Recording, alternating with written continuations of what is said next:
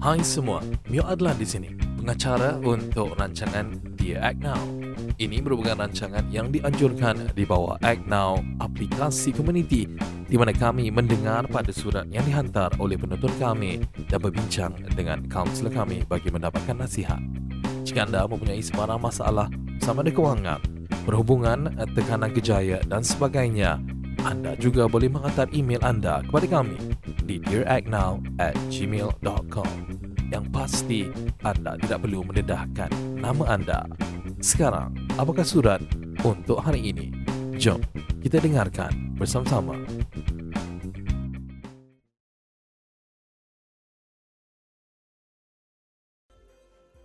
Bismillahirrahmanirrahim. Assalamualaikum warahmatullahi wabarakatuh. Selamat malam, selamat hari raya diucapkan kepada anda semua. Terima kasih kerana anda kembali bersama-sama dengan kami dalam rancangan Dear Act Now versi Bahasa Melayu yang kami bawakan secara langsung di Facebook rasmi Act Now Trooper. Kepada anda yang menonton kami, terima kasih kerana sentiasa menyokong kami di dalam musim baru rancangan Dear Act Now versi Bahasa Melayu ini yang kami bawakan khas kepada anda. Jika anda ingin menonton rancangan-rancangan kami juga uh, dalam uh, edisi bahasa yang berlainan seperti bahasa Inggeris dan juga bahasa Mandarin, anda bolehlah tonton versi bahasa Inggeris yang ke udara setiap hari Isnin manakala untuk bahasa Mandarin dia akan ke udara setiap hari Kamis juga pukul 9 malam. Kepada anda yang menonton kami seperti yang saya katakan tadi, terima kasih kerana anda sudi meluangkan masa bersama-sama dengan kami. Pastikan anda turunkan komentar-komentar anda sepanjang uh, perbualan kita pada malam ini. Uh, dan jangan lupa, jangan lupa untuk like video ini dan sharekan video ini juga kerana apa rancangan ini ataupun edisi kali ini mungkin bukan saja dapat memberikan manfaat kepada anda, malah kepada mereka yang tersayang di sekeliling anda juga. Uh, dan pastikan anda muat turun aplikasi Act Now Mobile Community App di Google Play Store dan juga di Apple App Store untuk anda menjadi masyarakat yang lebih prihatin dengan apa yang berlaku di sekeliling anda. Aplikasi ini adalah percuma, hanya perlu cari di Google Play Store dan juga di App Store dan muat turunlah hari ini. Baik, kepada mereka yang mungkin tidak mengenali lagi rancangan Dear Act Now ini, rancangan Dear Act Now ini merupakan satu rancangan di mana kami akan uh, membawakan surat-surat yang telah dikirimkan oleh anda semua. Dan kita akan bahaskan, kita akan bincangkan dan juga kita akan kupaskan tentang isu-isu yang anda hadapi sendiri bersama-sama dengan rakan kami dari Thrivewell. Thrivewell merupakan sebuah perusahaan sosial uh, dengan matlamat untuk menghapuskan stigma kesihatan mental dan meningkatkan kebolehcapaian perkhidmatan-perkhidmatan berhubung kesihatan mental di Malaysia. Dan untuk edisi kali ini kita bukan sahaja ada satu tapi kita ada dua tetamu ataupun rakan-rakan kita yang kami bawakan dari Thrivewell. Kita ada bersama-sama dengan kita Cik Anum dan juga Cik Ira. Assalamualaikum Cik Anum. Waalaikumsalam. Selamat Hari Raya Cik Ira, selamat Hari Raya. Selamat Hari Raya Cik Mio. Hmm, okay. Ini pertama kali sebenarnya Cik Ira bersama-sama dengan kita dalam uh, series Dear Now versi Bahasa Melayu ini. Cik Anom seperti anda telah pun menonton kami 13 episod untuk season yang pertama. Musim pertama anda sudah mengenali Cik Anom dengan terbaiknya. Orang kata kalau nak sembang kedah dengan dia tak ada masalah.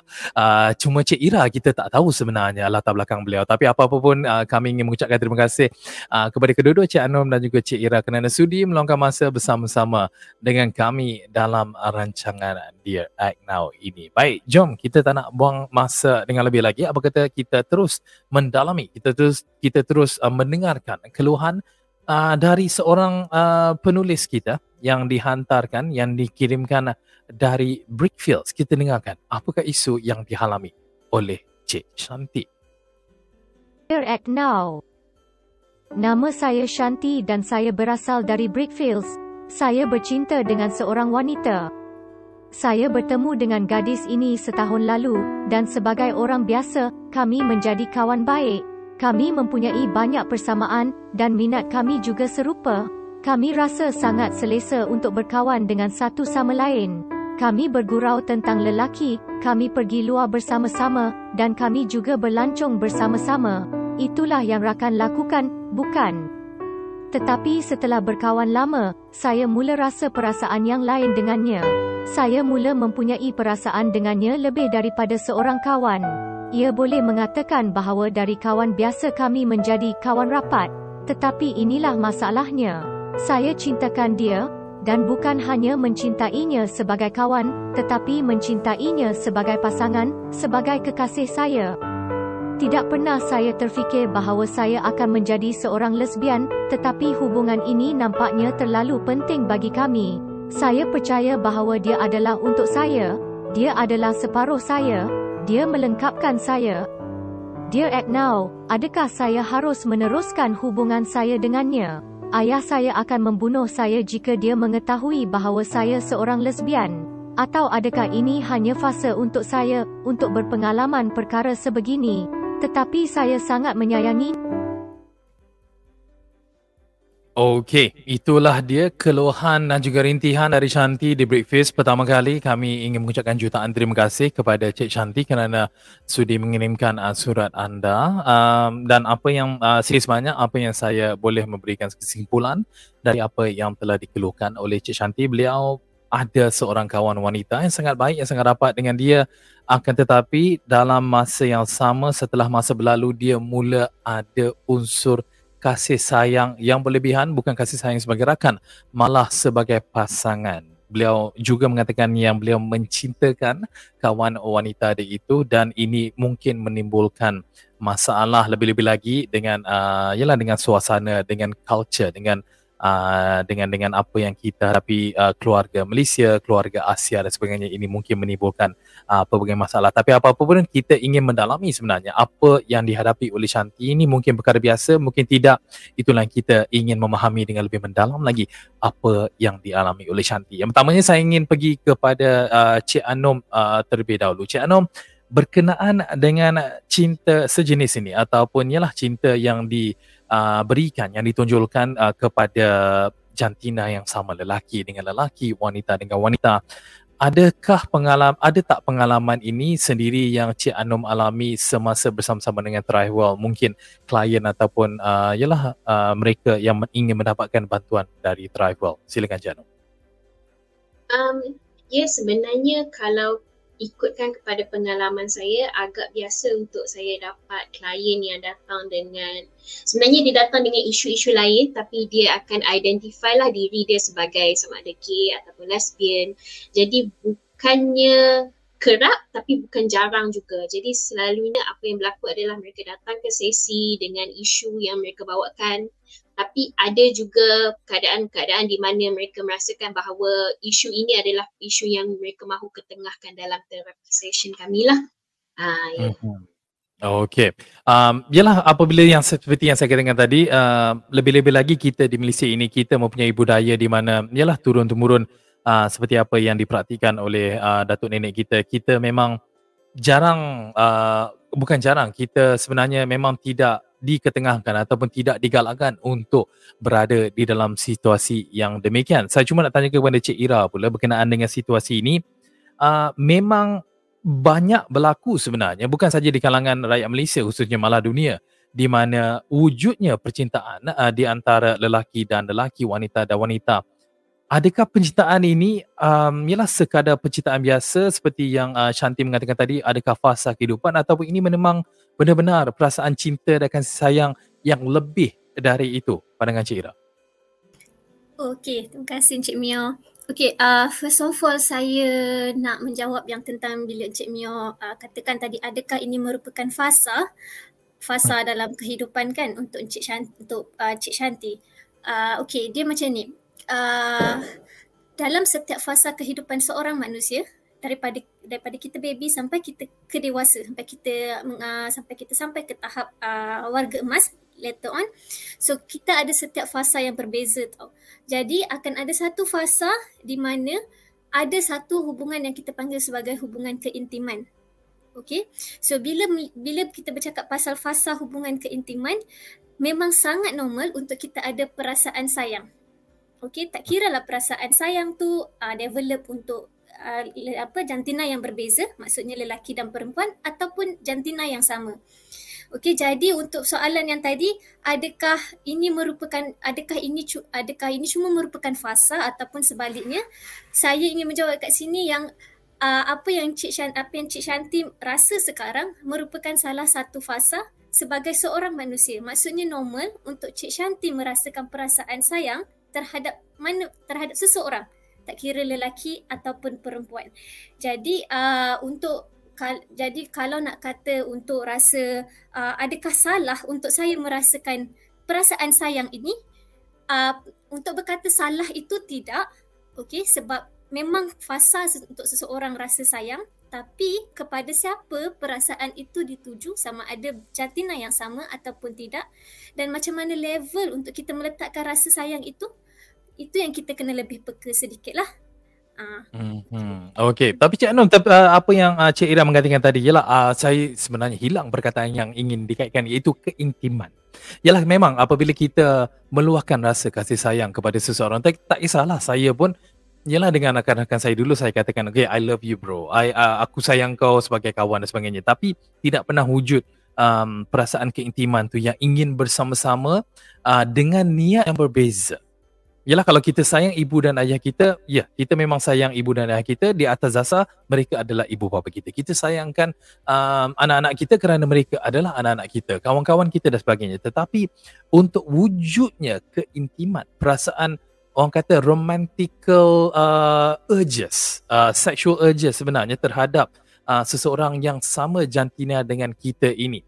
Apakah sebenarnya faktor-faktor yang mungkin mendorong seseorang itu untuk ada perasaan-perasaan sedemikian? Cik Anam. Okay, um, kalau untuk menjawab soalan tu mungkin saya boleh um, sambung sikit lah daripada apa yang Ira dah katakan tadi. Um, bila kita sebutkan tentang keintiman kan, keintiman macam yang Ira cakap semua orang akan ada perasaan yang mahukan keintiman. Cumanya akan ada perbezaan individu sama ada ke mana perasaan keintiman tu akan datang. Dan ini sebenarnya sekarang ni masih lagi jadi perdebatan yang besar sama ada ini disebabkan faktor persekitaran, ini disebabkan faktor genetik. Ada sedikit bukti yang mengatakan faktor genetik, ada sedikit bukti yang mengatakan um, faktor persekitaran, ada yang kata campur dua-dua. Jadi sukar untuk saya kata sekarang ni uh, ya ini faktornya. Dan satu lagi saya rasa disebabkan saya tak mempunyai jawapan yang jelas, saya rasa tak bertanggungjawab untuk saya jawab soalan tu dengan pasti. Cumanya apa yang saya pasti adalah terdapat beberapa um, kita kata kajian tentang perkara ini yang mengatakan bahawa contoh ya, um, wanita mempunyai peratusan yang lebih banyak tu ada um, perasaan sesama jantina berbanding dengan lelaki. Dan ini satu kajian yang mereka dah buat berkali-kali lah. Okay. Tetapi persoalannya adalah adakah um, uh, keintiman ataupun perasaan cinta yang dirasakan oleh seseorang terhadap seseorang yang lain yang sama jantina adakah ini akan kekal itu juga masih berlaku perdebatan Mal- malah saya katakan perempuan mempunyai lebih banyak peratusan untuk menukar um, sexuality mereka ataupun perceived sexuality maksudnya apa yang mereka rasa mereka suka akan lebih banyak berubah berbanding dengan lelaki. Jadi untuk kita katakan fasa saya pun tak boleh nak jawab untuk Shanti sebabnya se dalam kajian-kajian yang dilakukan banyak berlakunya perubahan um, sexuality. Maksudnya mungkin awal-awal dia rasa macam dia intim dengan seseorang sama jantina ataupun berlainan jantina tapi di fasa kehidupan yang lain dia bertemu dengan orang yang lain mungkin akan ada perubahan yang berlaku. Okay, jadi saya rasa itu jawapan yang paling sesuai yang saya boleh bagi untuk Shanti. Hmm, dan itu juga sebenarnya jawapan yang paling selamat sebenarnya apa yang uh, Cik Anom uh, baru saja perkatakan tadi. Ialah kerana apa seperti yang Cik Anom mengatakan juga banyak perdebatan telah berlaku lebih-lebih lagi kita di Malaysia. Ini banyak uh, pandangan banyak aspek yang uh, ialah masyarakat sentiasa utarakan ada yang uh, pro menyokong. Ada yang katanya tidak jelah lebih-lebih lagi uh, ialah uh, yang mereka lebih-lebih kalaunya mereka latar belakangnya dari agama Islam contohnya memang uh, ialah banyak perdebatan yang kata kita sekarang hidup di dunia yang terbuka sebenarnya boleh terima. Kita tidak mahu bahas, bahaskan itu hari ini.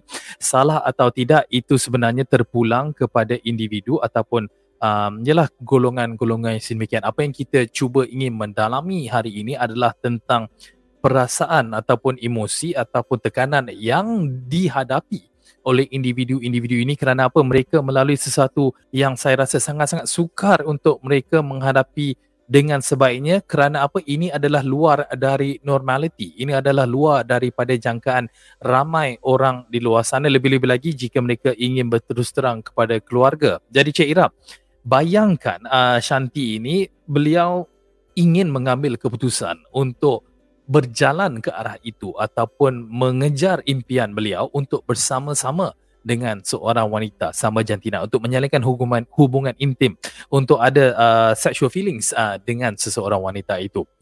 Pastinya ini menimbulkan pelbagai masalah. Um, dialah dari segi penerimaan dari segi pemikiran beliau. Bukan saja kepada diri sendiri marah kepada uh, masyarakat dan juga keluarga Shanti ini sendiri Cik Ira Okey, jadi uh, saya nak ulang balik Amin, uh, apa soalannya dekat sini adalah macam mana ya Encik Mio? Okey, uh, yalah um, penerimaan itu. Bagaimanakah sebenarnya uh, Cik Shanti ini dapat menghadap kepada masyarakat jikalau beliau ialah ingin uh, seperti uh, istilah uh, barat mengatakan uh, coming out from the closet untuk benar-benar uh, menunjukkan yang beliau sebenarnya mencintai wanita yang lain. Apakah uh, tentangan emosi yang mungkin dihadapi oleh uh, Shanti jikalau beliau ingin lakukan sedemikian. Okey, jadi maksudnya uh, Encik Mio punya soalan adalah berkaitan dengan uh, apakah akibat yang dia akan hadapi ke apabila yang mungkin beliau akan hadapi. Ya betul. Okey, uh, pertama sekali kalau kita nak cerita pasal akibat lah ya, okey daripada sudut psikologi kita akan lebih tekankan pada emosi dia dan juga pemikiran dia. Okey, pertama sekali kita akan tengok juga daripada persepsi orang luar. Okey, macam Cik Mio cakap tadi mungkin dia akan mengalami ter, apa ter, ter, tekanan daripada orang luar lah untuk dia punya emosi dan juga um, uh, apa daripada emosi dan juga uh, pemikiran dia. Okey, kat sini saya nak ambil contoh beberapa klien yang saya hadapi jugalah. Okey, macam Cik Anum cakap tadi, kadang-kadang yang datang jumpa kita dia ada ada juga mengalami situasi yang sama macam Cik Shanti. Tapi dia datang dekat kita isu lain. Uh, isu lain. Contohnya saya mengalami tekanan. Okey bila uh, tekanan sebab sebab sebab benda-benda lain. Dia being triggered by certain set, pasal benda lain lah. Tapi bila kita explore lebih rupanya um, rupanya mengalami hubungan menjalinkan hubungan sesama jantina ni juga sometimes dia adalah salah satu benda yang trigger dia untuk mengalami uh, keadaan tekanan tu sendiri. Uh, walaupun asalnya kalau kita tengok dia datang bukan sebab itu pun. Dia, datang sebab benda lain. Uh, tapi kira ben, ja, hubungan yang dijalinkan tu salah satu juga yang menjadi penyumbang kepada tekanan yang dia alami. Uh, adakah saya menjawab soalan Cik Mio? Ya, sedikit banyak betul menjawab kerana apa? Saya saya saya jelas saya cuba bayangkan jika kalau saya hmm. berada you know if, if I'm in uh, Shanti shoes um jelah hmm. apakah um jelah uh, apakah yang beliau mungkin akan hadapi jelah lebih-lebih lagi uh, jelah mulut masyarakat sekarang ni bukannya hmm. ada filter sangat pun sebenarnya kan kadang-kadang dia orang dia orang cakap serupa bikin je lebih-lebih lagi keluhan beliau mengatakan beliau mungkin dibunuh oleh ayah beliau sendiri jadi tak senang kan untuk seseorang itu bersikap terus terang bersikap begitu open untuk mem, uh, untuk menonjolkan diri dia yang sebenar Cira. Mm-hmm. Uh, betul yang itu saya setuju maksudnya sebab kadang-kadang menjalin sebab benda ni disebabkan benda bukan yang benda biasa. Maksudnya menjalinkan hubungan sesama jantina ni kan uh, macam Cik, Cik Mio cakap lah menurut pandangan agama ada pandangan sendiri menurut pandangan culture juga ada pandangannya sendiri. Jadi bila ada pandangan yang uh, ada pandangan yang berbeza ni juga sometimes uh, benda tu pun bagi kita pressure and rasa macam aku malu nak berdepan dengan orang lain bila aku menjalinkan hubungan macam ni sebab agama aku kata macam ni, culture aku kata macam ni kan. Jadi uh, itu juga pun memberikan tekanan juga uh, pada yang pada yang pada yang menjalinkan hubungan tu lah. Mm-hmm. Baik, hmm. kalau tapi macam tu kalau macam tu Cik Anom, bila kita ceritakan lah saya mau berterus terang, saya mau berhadapan dengan ibu dan ayah saya. Saya mau berhadapan dengan masyarakat yang saya uh, ingin menjalankan hubungan intim dengan sesama jatina. Tapi pressure, takut dengan pandangan masyarakat, takut dengan ibu bapa, ibu bapa, saya simpan dalam. Saya tidak mau cerita dengan orang lain. Ini juga pasti memberikan tekanan yang berlainan kepada individu itu sendiri. Betul, Cik Nom? Ya betul uh, dan sebenarnya salah satu tekanan yang paling besar tentang um, kita katakan komuniti LGBT uh, adalah tekanan untuk menyatakan ataupun memper mempersembahkan mereka punya identiti kiranya. Jadi identiti yang mereka mahu tunjukkan kepada orang lain tak dapat ditunjukkan. Jadi ini menjadi satu tekanan sebab kalau kita faham tentang identiti, identiti itu adalah perkara yang sangat penting dalam kehidupan manusia. Siapa saya ni? Apa yang saya buat dekat dunia ni? Apa yang saya nak? Apa yang saya suka? Okay, jadi apabila benda ni disekat, akan berlaku pelbagai isu, akan berlaku pelbagai tekanan yang mungkin akan menyebabkan seseorang itu mengalami masa yang sukar lah. Mm-hmm. Oh ya. Itulah dia sebenarnya kerana apa? Ialah seperti saya katakan seperti yang saya katakan tadi Malaysia tidaklah begitu terbuka apabila kita nak cerita tentang komuniti LGBTQ uh, dan sebagainya ini malah kita uh, banyak kali mendengar uh, kata-kata dari uh, bukan saja para pemimpin tapi para ulama juga yang sentiasa mengingatkan kita tentang budi bicara kita tentang budaya kita sebenarnya. Budaya orang timur budaya orang Islam budaya orang Malaysia. Tak kisahlah uh, Islam ke Buddha ke Kristian ke dan sebagainya kita ada orang kata aturan dan kebiasaan itu. Tetapi uh, Cik Anum saya nak kembali kepada Cik Anum. Um, yalah itu biasa yang kita menjalani dahulu. Sedangkan uh, kita sudah tahu budaya ini budaya LGBT ini telah wujud lamanya di Eropah dan juga di Barat. Uh, dan sekarang ini mereka sudah lebih berani untuk keluar kerana mereka mempunyai platform uh, masing-masing untuk menyuarakan pendapat mereka untuk memperkuatkan lagi ataupun untuk uh, yalah menguatkan hak mereka hak sebagai manusia untuk menjalani hidup mereka seperti mana yang mereka suka. Adakah ini sesuatu yang mungkin Shanti dapat mengadaptasikan ataupun ia masih lagi sebenarnya tidak boleh dilakukan sebab kita di Malaysia. Faham Cik Anum? Okay. Saya rasa saya faham. Um, okay. Kalau kalau saya jawab macam pelik sikit mungkin you boleh bagi tahu saya tak lah. Apa. Okay. Saya akan cuba tak pelikkan nanti. Hmm. Alright. Um, okay. Ada beberapa layer yang mungkin saya perlu jelaskan uh, untuk soalan tu. Uh, pertama sekali adalah perbezaan budaya di Malaysia dan di Barat sangat besar kan macam Mia cakap. Tapi even sekarang di Eropah walaupun perkara itu dah di diterima kita sebut macam diterima secara besar-besaran dalam dalam kiranya dalam budaya mainstream pun dah diterima. Tapi masih wujud pelbagai isu yang berkaitan dengan LGBT. Jadi sama ada perkara itu baik ataupun buruk kita perlu berhati-hati. Sebab tu saya sentiasa mengatakan bahawa apabila kita mahu mengikut sesuatu budaya kita masih perlu berhati-hati. Sebab even sekarang dekat Eropah berlaku pelbagai isu yang berkaitan dengan perkara ini. Okay, walaupun hmm. mereka menerima. Dan sebenarnya dalam research pun tak ada setakat ni yang saya tahu research yang menjelaskan ataupun menunjukkan bahawa contohlah kalau seseorang itu come out of the closet and then dia menjalinkan hubungan sesama jenis mungkin uh, pada awalnya akan ada rasa macam puas hatilah sebab dia dapat uh, menunjukkan identiti dia dia boleh menjalinkan hubungan dengan pasangan dia. Cumanya tak ada research yang mengatakan secara longitudinal. Maksudnya research yang panjang jangka waktu yang panjang yang mengatakan golongan yang come out of the closet lebih berpuas hati dengan hidup kehidupan mereka berbanding dengan orang yang tak come out of the closet. Jadi maksud itu, maksud saya adalah kita perlu berhati-hati apabila kita nak buat kesimpulan. Jadi bila kita sebutkan tentang itu balik-balik kepada budaya kita, sebenarnya saya ada beberapa klien LGBT yang sebenarnya walaupun dia merasakan bahawa dia adalah golongan LGBT tapi dia bertindak untuk uh, memutuskan bahawa mungkin ini bukan ke arah yang dia mahukan sebab dia mempunyai prinsipal yang dia nak ikut ataupun bagi dia keluarga dia adalah penting. Tapi ada juga klien yang mengatakan sebenarnya identiti ini lebih penting kepada saya jadi saya nak ikut ke arah ini.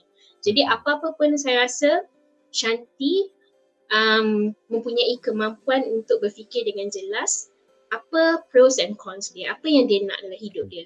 Saya pun tak pasti sama ada Shanti um, daripada agama mana, um, apa prinsipal dia terhadap perkara ini, apa prinsipal dia, keluarga dia terhadap perkara ini, apa prinsipal keluarga girlfriend dia uh, pada perkara ini. Jadi semua itu akan memainkan peranan yang besar dalam membuat keputusan. Begitulah.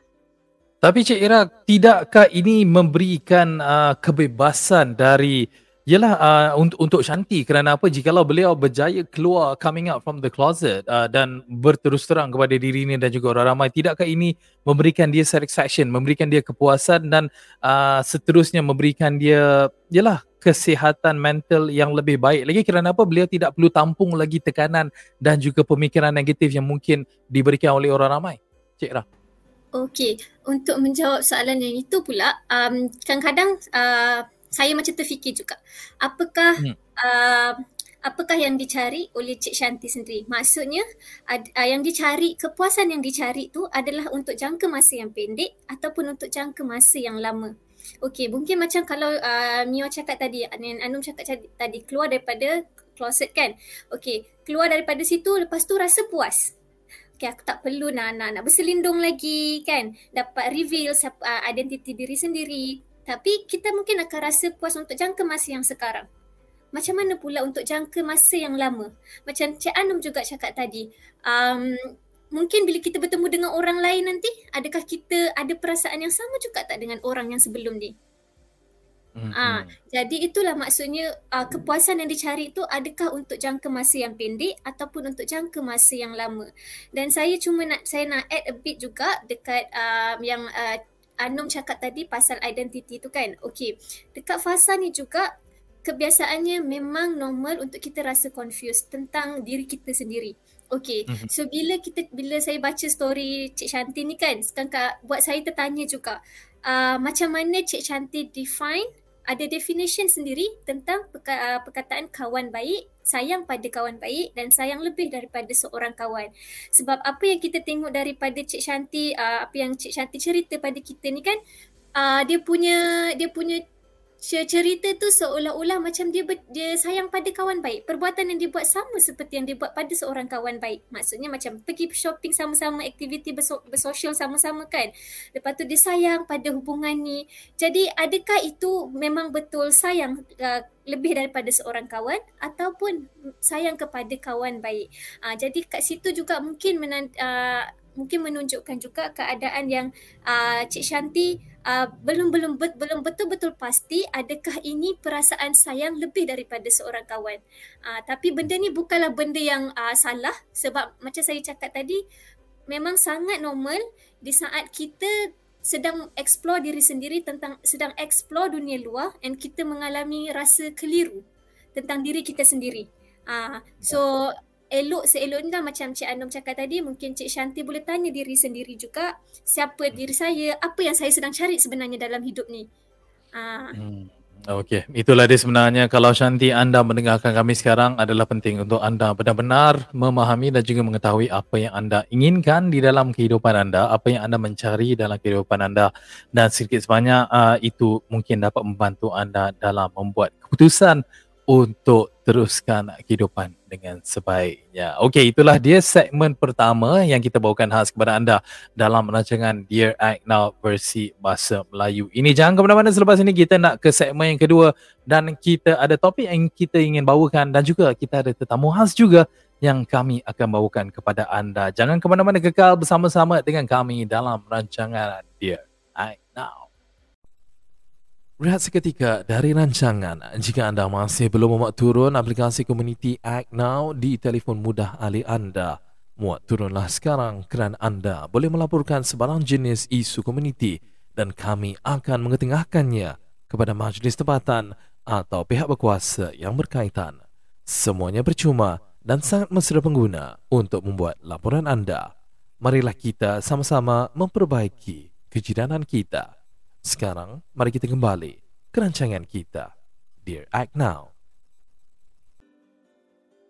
Okey, selamat datang. Kita kembali di dalam rancangan Dear Act Now ini. Kita ada bersama-sama dengan uh, clinical psychologist kita iaitu Cik Anum dan juga Cik Ira. Cik Ira ada macam malu sikit nak tunjuk muka, baru dia keluar sekarang. Ha, okey, kita ada dua, uh, yelah dua gadis orang kata bersama-sama dengan kita untuk kita bincangkan topik kita yang kedua ini iaitu berkenaan dengan buli di tempat kerja dan impak yang dikesan ataupun impak yang diberikan kepada setiap individu yang mengalaminya. Tapi untuk topik ini kita ada tetamu jemputan yang kita bawakan khas kepada anda iaitu Encik Syazwan Zafarullah. Assalamualaikum Encik Syazwan. Waalaikumsalam. Selamat Raya kita. Selamat Hari Raya. Okey, nampak sangat sebenarnya background Cik uh, Syazwan tu tipu sebenarnya. Penang sekarang dah gelap, dah malam dah. Dia tidaklah seterang itu. Saya percaya Cik Syazwan uh, ialah berada di Pulau Mutiara, betul? Betul. Betul lah. Ha? Okey. Sebelum kita mulakan, saya ingin memberikan peluang kepada Cik Syazwan. Mungkin saya boleh time kan 30 saat je tu memperkenalkan siapa Syazwan ni sebenarnya. Silakan. Okey. Um, nama saya Syazwan Safarullah. So saya merupakan uh, wakil daripada uh, Parti Muda Pulau Pinang pada hari ini yang nak bercakap sikit tentang isu uh, bully di tempat kerja lah. And uh, besides that, saya juga seorang jurutera uh, lulusan mechanical engineering uh, daripada US. Um, just graduated a few years ago and now bekerja di sektor swasta di Pulau Pinang juga.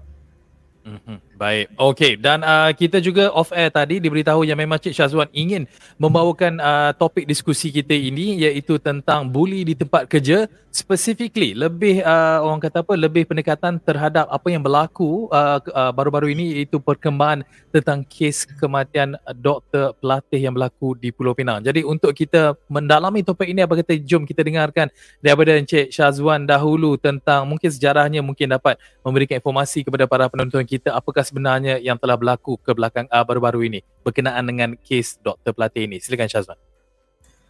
Okay, um, so baru-baru ini ada viral satu kes kata yang seorang doktor pelatih telah membunuh diri dan jatuh daripada bangunan lah. So um, daripada saya punya perspektif, saya tak nak menghuraikan sebab sebab masih di bawah siasatan polis. Namun mm-hmm. apa yang kita boleh tengok, it's not a coincidence lah. Beberapa kes telah berlaku pada masa yang lepas and not only suicide, attemption for suicide pun telah berlaku. Dan uh, benda ini sepatutnya tak terjadi di kalangan golongan profesional terutamanya di kalangan uh, doktor-doktor lah.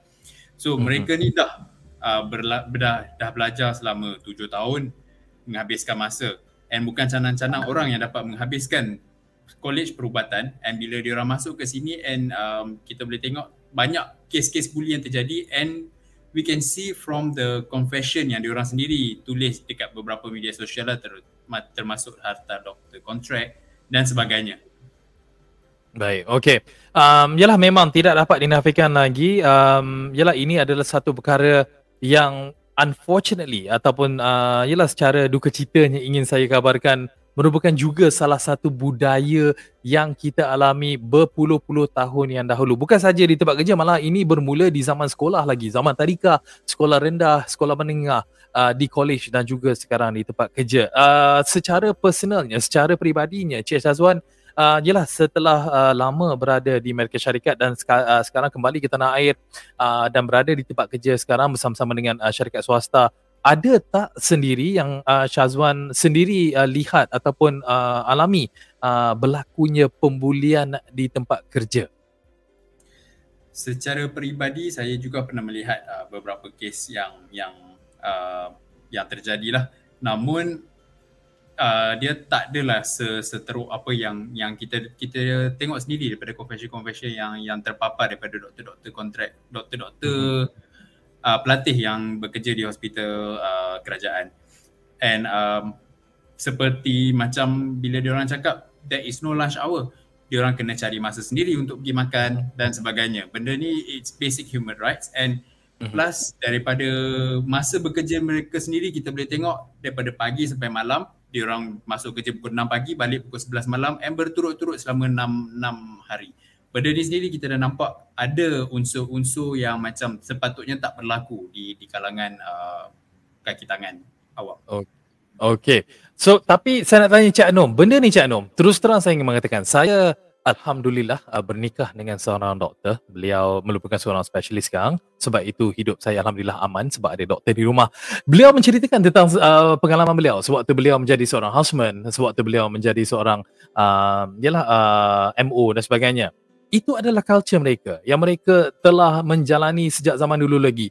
Being on call 36 hours. Memang hidup di hospital, makan pun susah, berdiri, tidur dan sebagainya ada juga bukan bukan isteri saya saya nak buat declaration dulu bukan isteri saya yang mengatakan ini tapi ada juga yang mengatakan oh doktor sekarang ni lembik lah mereka tak tahan sebenarnya doktor-doktor dulu semua kebal lebih-lebih lagi doktor veteran yang dah high level ni yang dah uh, dah 50 tahun 60 tahun yang dah berkhidmat lebih daripada 40 tahun sebenarnya di dalam industri adakah sebenarnya memang menunjukkan yang mungkin anak-anak muda sekarang ni tidak akan sekental dahulu ataupun itu sebenarnya satu statement yang tidak adil untuk diberikan kepada mereka? Pandangan Cik Anum dari aspek yalah dari segi psikologinya.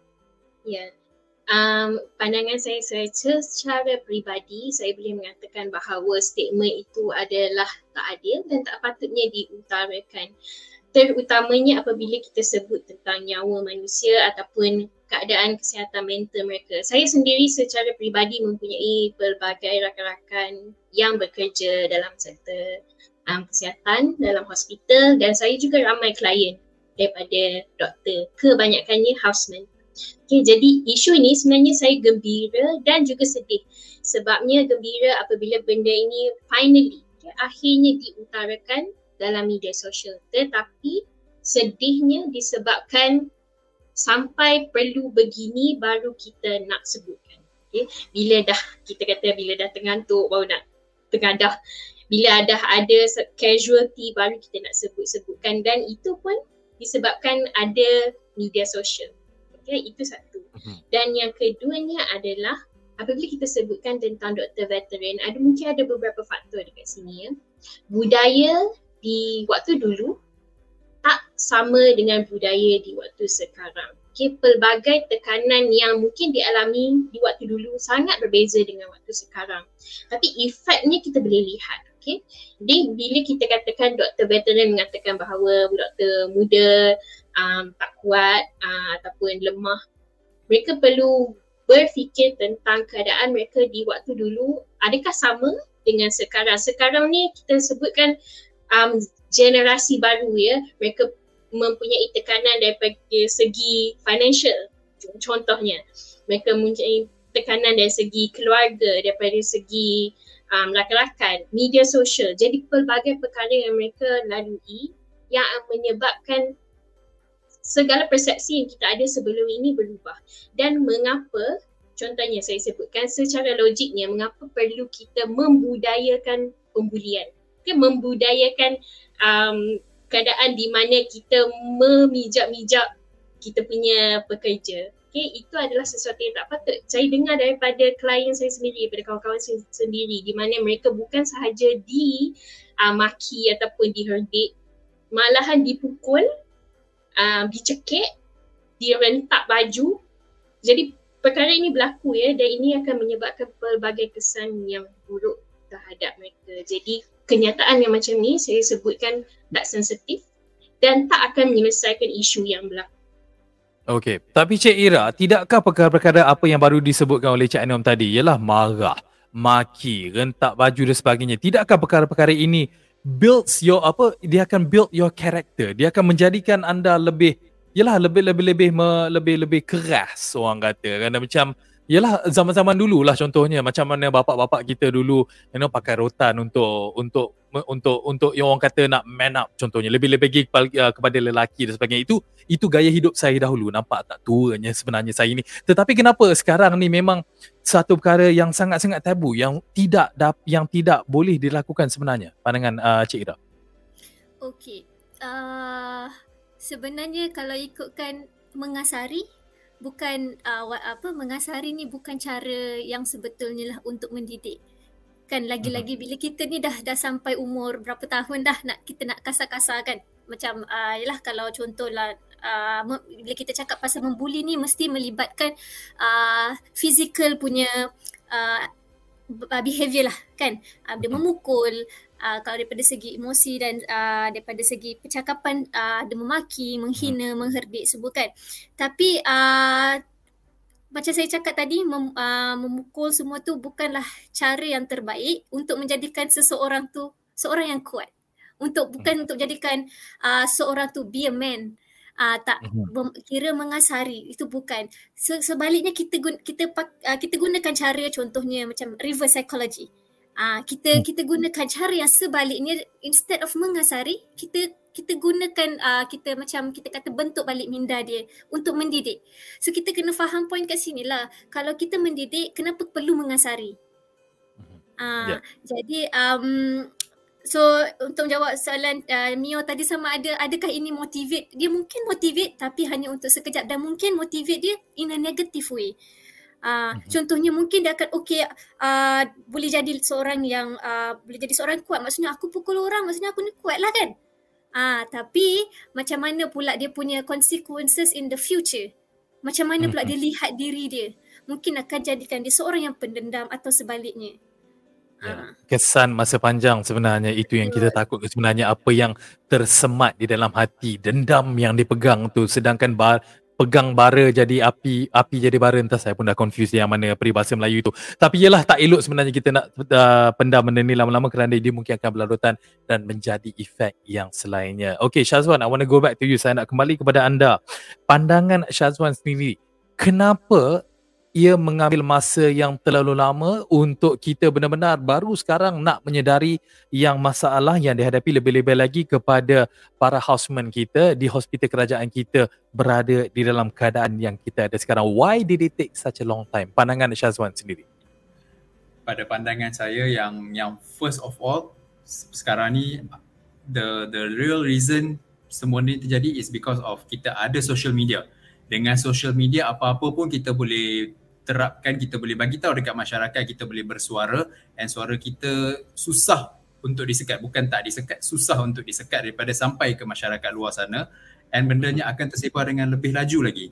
So apa-apa yang doktor-doktor ke ataupun siapa-siapa yang merasa dirinya dikasari dan sebagainya diorang boleh just confess and then the words can spread as fast as as it could. Alright Mm-hmm. Alright, uh, very very interesting. Yalah kerana apa yang seperti uh, Syahtuan dan juga Cak Nur tadi mengatakan dengan adanya kuasa media sosial ni memang ada uh, diskusi ini telah lama pun berlaku tentang baik dan buruknya dunia media sosial ini. Kadang-kadang kita hanya melihat pada buruknya orang uh, yalah uh, orang kata airing other people's uh, dirty laundry contohnya dan sebagainya. Itu kita tengok aspek yang buruk. Tapi ini sebenarnya membuka mata masyarakat untuk benar-benar memahami apa yang berlaku sekarang. Cik Anum, tadi Cik Anum ada mengatakan yang Cik Anum juga ada klien-klien para houseman yang uh, mendapatkan bantuan daripada Cik Anum sendiri. Mungkin secara generiknya Cik Anum boleh uh, ceritakan sedikit apakah isu-isu yang mereka hadapi lebih-lebih lagi houseman kita umur 23-24 tahun yang baru nak jadi doktor ni. Apa yang Cik Anum sendiri dapat belajar dari mereka? Um, okay, kalau saya nak sebutkan tentang yang datang kepada saya dan isu-isu yang mereka alami, kita boleh lihat ya sebenarnya apabila berlaku pembulian, um, kesan yang paling ketara yang kita boleh lihat adalah dari segi anxiety, segi depression. Jadi tel- berlaku pelbagai isu di mana mereka tak boleh nak ke tempat kerja kerana rasa takut. Okay. Takut sebab kalau dia pergi ke tempat kerja, dia akan kena macam ni, macam ni, macam ni. Jadi benda tu dia generalisekan dalam semua kehidupan dia. Dia tak nak keluar rumah, dia takut untuk uh, berdepan dengan orang lain. Dan akan jadi juga isu, isu burnout di mana dia rasa macam dia dah tak boleh nak teruskan um, kerjaya ini disebabkan uh, pembulian yang berlaku. Dan juga isu depresi yang paling kerap yang berlaku disebabkan of course burnout, stress, anxiety dan itu menyebabkan mood mereka menurun secara mendadak dan kebanyakan housemate yang datang kepada saya juga perlu mendapatkan bantuan psikiatri dan itu dah yang perkara yang saya rasa um, kita kita perlu ketengahkan sebabnya kita tak membincangkan perkara ini secara jelas. Husband yang ada sekarang walaupun mereka mempunyai secara asasnya mempunyai cara untuk mengadu tentang contohnya ada um, salah laku di tempat kerja, ada pembulian, mereka tidak mempunyai akses ataupun kuasa untuk memberikan uh, untuk menyuarakan perkara itu. Contohnya saya sebutlah houseman kalau mereka mengatakan bahawa mereka memerlukan perkhidmatan mental health walaupun mereka tak sebut tentang pembulian ya, mereka sebut tentang mental health akan ada kemungkinan yang mereka takkan boleh uh, teruskan menjadi doktor sebab ada dalam rekod mereka. Benda ni tak jelas dalam dari segi black and white tapi secara difahami secara community bahawa ini akan berlaku. Dan even waktu kita sebut orientasi, kita tak pernah jelaskan tentang um, saluran yang boleh mereka pergi jikalau ada berlakunya perkara-perkara sebegini. Jadi mereka stuck dalam situasi yang mau tak mau mereka kena buat perlu lalui dan ini menyebabkan mereka rasa sangat tertekan sebab kos pembelajaran dah tinggi. Mereka tak boleh nak terus you know uh, ambil keputusan untuk meninggalkan kejayaan tu adalah keputusan yang sangat besar. Dan juga um, pandangan rakan-rakan, pandangan keluarga. Jadi ini menyebabkan satu isu yang besar lah untuk Ya, sebenarnya ada satu stigma di mana tak kisahlah doktor ataupun apa-apa pekerja sekalipun. Jikalau ialah stigma lebih-lebih lagi di kalangan kita rakyat Malaysia. Jikalau kita dah declare yang kita memerlukan bantuan uh, dari aspek kesihatan mental kita akan ada satu orang kata apa satu name tag yang besar yang mengatakan saya ini sebenarnya bermasalah dan sentiasa ataupun mungkin akan dipandang serong dan mungkin akan menyekat kita dari uh, untuk kita naik ke atas lagi ataupun untuk kita maju lagi dalam uh, kejaya apa yang kita lakukan sekarang. Okey, uh, Cik Ira tadi Cik Anum ada dah mengatakan sikit tapi saya dah dengar pandangan dan juga uh, jawapan Cik Ira sendiri tentang jikalau um, yalah Uh, bully ini secara psikologinya uh, uh, bullying ini masih lagi berlaku kepada yalah doktor-doktor ataupun mana-mana pekerja majikan yang mana-mana sekalipun uh, tak majikan uh, majikan tu bos kan? Uh, anak buah lah kot kan? Anak buah yang ialah mana-mana mereka bekerja. Jikalau pembulian ini sentiasa berlaku setiap hari doktor uh, uh, apa uh, penyelia mereka ataupun bos mereka kata kau ni bodoh lah kau ni bodoh kau ni bengap kau tak boleh buat apa-apa. Long term effect short and long term effect uh, Ira boleh tolong uh, jelaskan kepada para penonton kita kepada individu-individu itu tersendiri? Okay, uh, saya nak echo baliklah apa uh, Anom cakap tadi which is anxiety and depression adalah uh, efek yang sangat-sangat common yang akan terjadi bila kita melibatkan tekanan daripada mana-mana pihak. So maksudnya sama ada uh, tekanan tu akan membuatkan seseorang tu rasa resah uh, sama ada dia akan persoalkan diri dia memang aku ni boleh buat ke? Memang aku ni ada capability ke dalam bidang ni? Uh, ataupun dalam daripada daripada segi tekanan jugalah. Maksudnya dia mengalami depression. Kat situ uh, akan berlakunya perubahan mood juga. Dan bukan depression saja mungkin yang biasa kita dengar adalah bipolar. So per, bipolar ni adalah perubahan mood juga lah yang sama ada eksesif ataupun uh, yang uh, sama ada yang terlebih atau berkurang lah. So jadi hmm. uh, untuk menjawab sama ada uh, daripada segi short term and long term effect, depression and anxiety tu boleh datang daripada short term and also long term. Maksudnya daripada segi short term dia akan datang tapi kalau tak dirawat dengan betul dan dia akan jadi berlarutan sampailah dia jadi long term effect. Hmm. Dan seperti long term apa yang kita sudah tersedia maklum apa yang berlaku iaitu di mana individu yang apabila mereka terlalu tertekan dibebani oleh masalah uh, mental ini mereka sanggup mengambil nyawa mereka sendiri kerana mereka fikirkan tiada jalan keluar yang uh, mereka dapat lalui. Itulah orang kata kesimpulannya kesedihannya sebenarnya yang dialami. Bukan saja untuk para doktor kita malah uh, sesiapa saja mereka yang di luar sana yang sentiasa mengalami tekanan dari segi emosi dan juga mental Syazwan, uh, last question nak tanya kepada you mungkin boleh elaborate sikit pandangan you sendiri mungkin untuk masyarakat di Pulau Mutiara ataupun masyarakat Malaysia.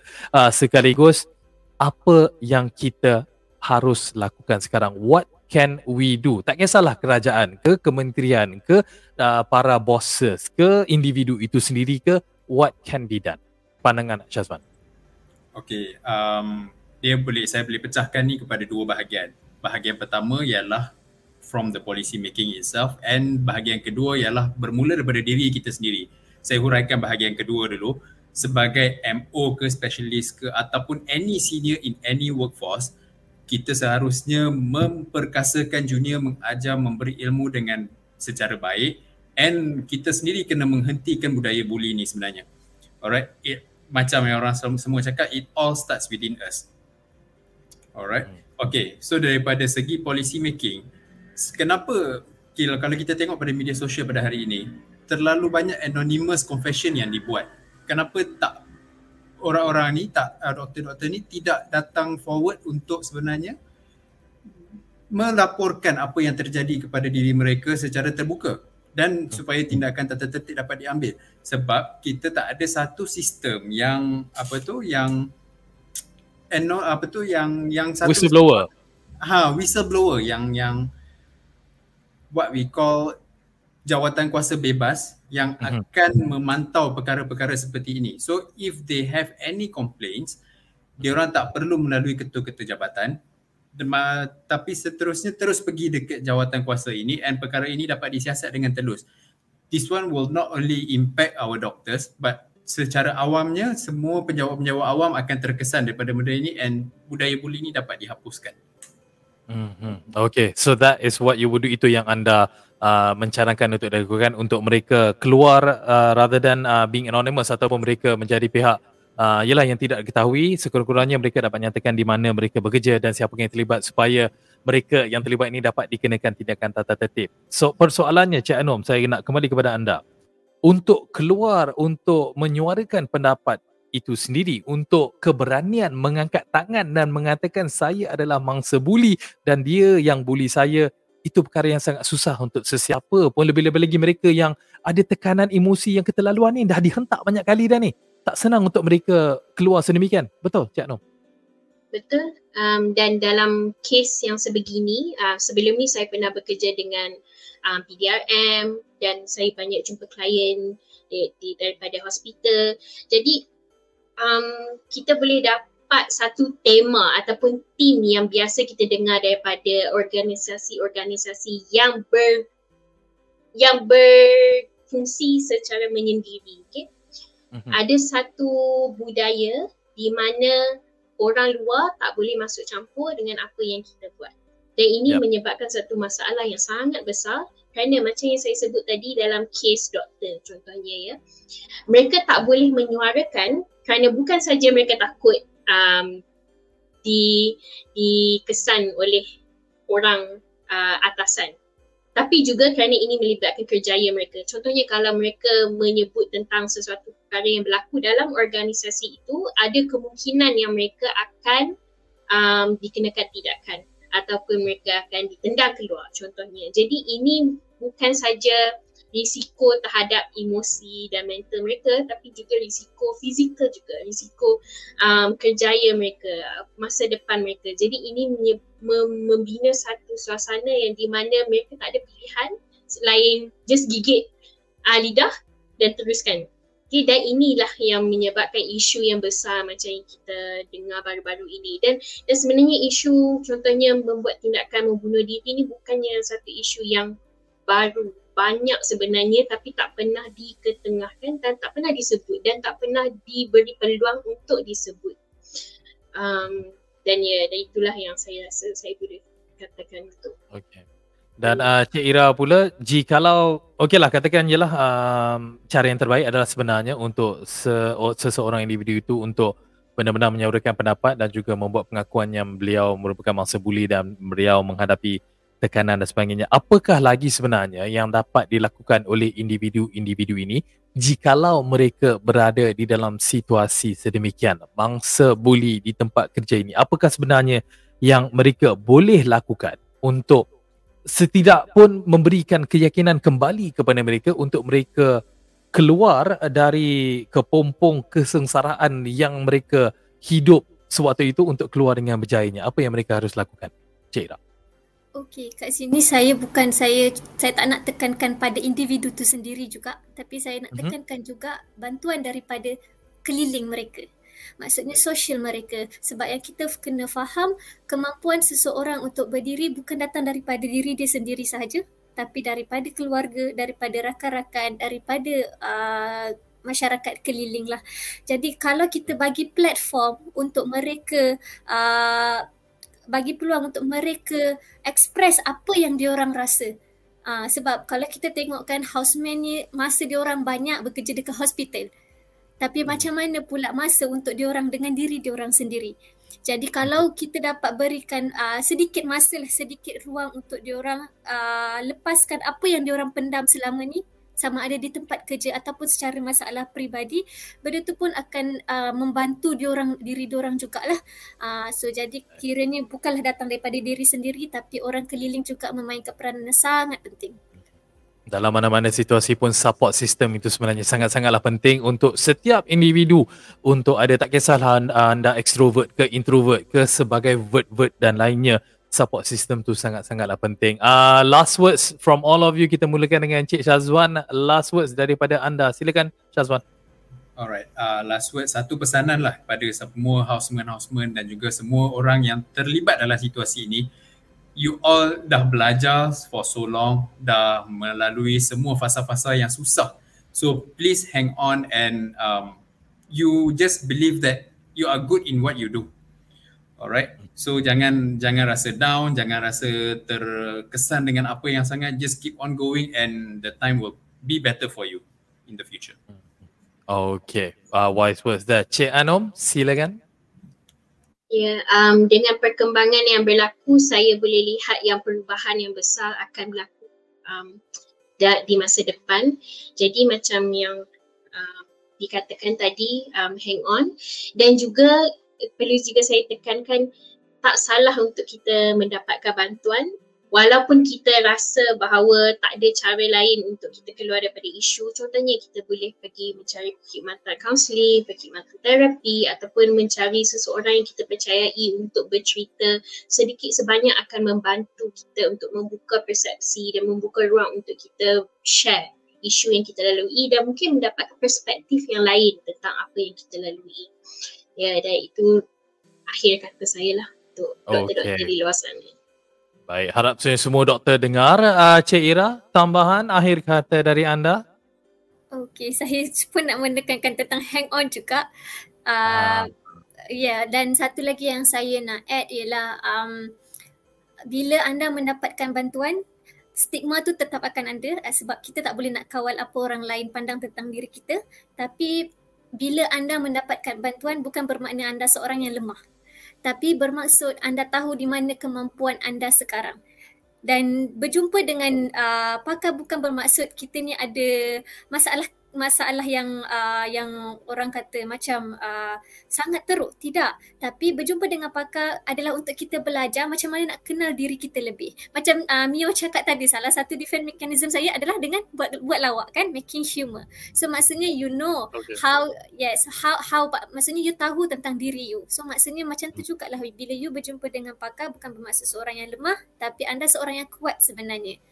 Uh. Okey, tiba-tiba saya dijadikan spesimen. Terima kasih diucapkan kepada Cik Ina, Cik Anu dan juga Encik Syazwan di atas kesudian anda semua. Hari ini sebenarnya paling ramai kita dalam rancangan Dia Now ni. Kita full house, empat orang kita ada ingin uh, mengucapkan jutaan terima kasih kepada anda semua uh, kerana sudi meluangkan masa di dalam rancangan Dia Now ni. Diharapkan kita jumpa lagi di lain hari dan di lain waktu. Assalamualaikum ladies and the single gentlemen. Terima kasih. Selamat maju jaya dan selamat uh, selamat bekerja lah besok. Assalamualaikum. Bye.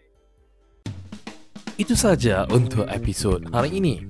Jika anda mempunyai sebarang masalah, biarlah keuangan, perhubungan, tekanan kerjaya dan sebagainya, sila emailkan kami di dearactnow at gmail.com. Selain itu, jangan lupa untuk menonton kami secara langsung di Facebook rasmi Act Now Trooper setiap hari Kamis pukul 9 malam atau dengar di podcast kami di Spotify dan Apple Music. Pastikan anda nantikan episod seterusnya. Jumpa lagi